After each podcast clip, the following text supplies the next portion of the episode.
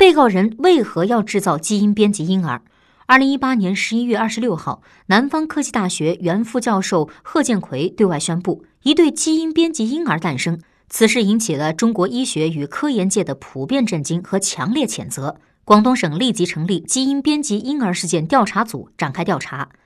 二零一九年七月三十一号，深圳市南山区人民检察院向南山区人民法院提起公诉。鉴于案件涉及个人隐私，十二月二十七号，南山区法院依法不公开开庭审理了该案。贺建奎多年从事人类基因测序研究，同时是多家生物科技企业的法定代表人或投资人。公诉机关指控，并经法院审理查明，二零一六年以来，贺建奎得知人类胚胎基因编辑技术可以获得商业利益，给予广东省某医疗机构张仁礼、深圳市某医疗机构秦金洲等人共谋，在明知违反国家有关规定和医学伦理的情况下。以通过编辑人类胚胎 CCR5 基因可以生育免疫艾滋病的婴儿为名，将安全性、有效性未经严格验证的人类胚胎基因编辑技术应用于辅助生殖医疗。为此，贺建奎制定了基因编辑婴儿的商业计划，并筹集了资金。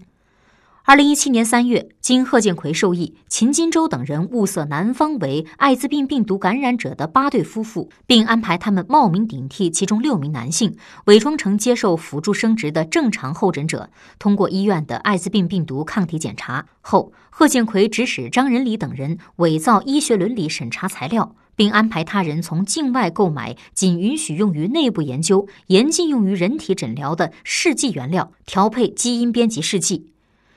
二零一七年八月起，经贺建奎授意，张仁礼违规对六对夫妇的受精卵注射基因编辑试剂之后，对培养成功的囊胚取样送检。贺建奎根据检测结果选定囊胚，由张仁礼隐瞒真相，通过不知情的医生将囊胚移植入母体，使得 A 某、B 某先后受孕。